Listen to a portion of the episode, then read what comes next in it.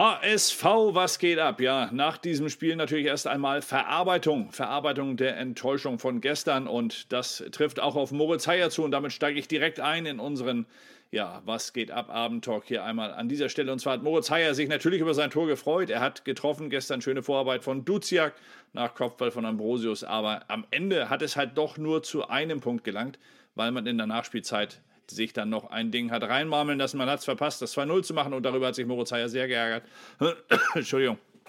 Vor allem hat er sich natürlich darüber geärgert, dass man das 1-0 nicht noch diese zwei, drei Minuten über die Zeit retten konnte und sagte dann nach dem Spiel, dass dieses Tor ihn wirklich nicht sehr freuen würde. Im Gegenteil, er sei eher enttäuscht über das Spiel an sich.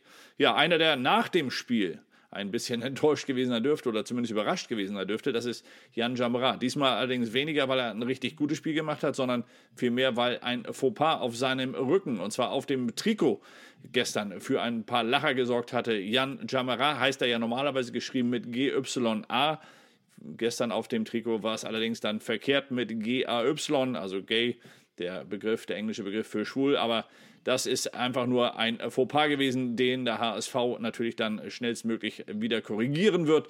Beim nächsten Spiel bin ich mir ganz sicher, wird Jan Jamra dann auch wieder mit seinem richtigen Namen auf dem Rücken auflaufen und dann hoffentlich auch eine deutlich bessere Leistung hinlegen als gestern insgesamt mit dem Team, wobei ich ihn da nicht herausheben will als schwächer als den Rest, sondern einfach generell das Spiel war nicht so, wie wir es von dem HSV aus den letzten Wochen dann äh, ja, gewohnt waren. Dass da eine Parallele entsteht zur vergangenen Saison, das wurde äh, der Trainer gestern gefragt, Daniel Thune. Er wurde gefragt, ob es schon wieder losginge mit diesen späten Toren, die dem HSV am Ende, am Ende ganz wichtige Punkte kosten. Und er war genau wie ich, ihr kennt meine Einstellung dazu, gestern auch so, dass er gesagt hat, das hat alles mit der vergangenen Saison nichts zu tun. Ich schiebe das ganz weit von mir weg. So hat es der Kicker heute auch in seinem Artikel noch einmal, den wir bei uns im Newsticker haben, noch einmal formuliert und er hat darauf reagiert und gesagt, das sei alles nicht mit der alten Saison vergleichbar. Nichts von dem, was jetzt aktuell passiert. Im Gegenteil, man würde eine neue Saison begonnen haben und man hätte ganz irdische Fehler, so wie wir es gestern in der Analyse auch hatten, gemacht, die am Ende dazu geführt haben, dass man nicht das 2-0 macht, sondern das 1-1 kriegt. Und wie gesagt, eine Parallele zur vergangenen Saison sieht Daniel Thun hier überhaupt nicht. Eine Parallele generell zu dem äh, Verlauf seiner Karriere bei Felix Magath scheint sich doch wieder einzustellen, denn Felix Magath war durchaus bekannt dafür, dass er sein Personal sehr oft und sehr schnell austauscht. Früher als Trainer, inzwischen als Sports Global Chef von äh, Würzburg, von den Kickers Würzburg. Denn dort ist er für die Fußballabteilung verantwortlich und hat gerade seinen zweiten Trainer, nämlich den Antwerpen, hat er rausgeschmissen. Er wurde gefragt am Freitag, inwieweit der Trainer gefährdet sei. Er sagte, er sei nicht gefährdet, er könne ganz in Ruhe arbeiten. Ja, gestern war es dann alles schon passé. Er hat den Trainer rausgeschmissen und auf die Frage, warum er denn am Freitag gesagt habe, dass der Trainer in Ruhe arbeiten könne. Und jetzt rausfliegt, hat er gesagt, wieso, er kann doch in Ruhe arbeiten nur nicht mehr hier. Ja, ein Spruch, den äh, Felix Magath heute dann relativ breit noch einmal vorgelegt bekommen hat. Auf jeden Fall muss man ganz ehrlich sagen, hat er natürlich mit zwei Trainerwechseln innerhalb von sieben Spieltagen und er hat unter anderem ja am zweiten Spieltag schon den Aufstiegstrainer rausgeschmissen.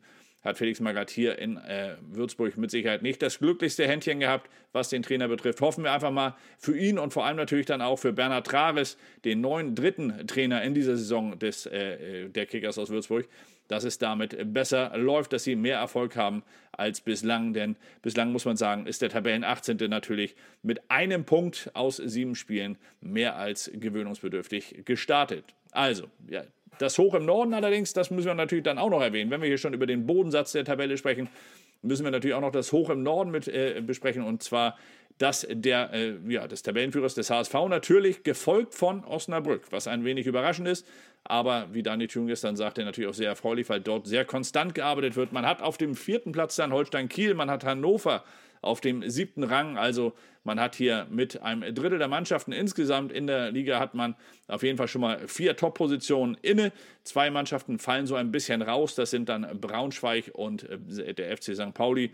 Wobei ich mir ganz sicher bin, dass der FC St. Pauli aktuell noch Tabellen 17 dass die über ein Potenzial verfügen, das am Ende dazu reichen wird, einen einstelligen Tabellenplatz äh, zu erreichen. Wenn sie nicht zu viele Punkte Rückstand haben, können sie mit Sicherheit auch nochmal ein wenig weiter oben angreifen, sofern sie denn ihr ganzes Potenzial abrufen. Aber wie gesagt, das sagen natürlich alle Trainer, sagen alle Mannschaften.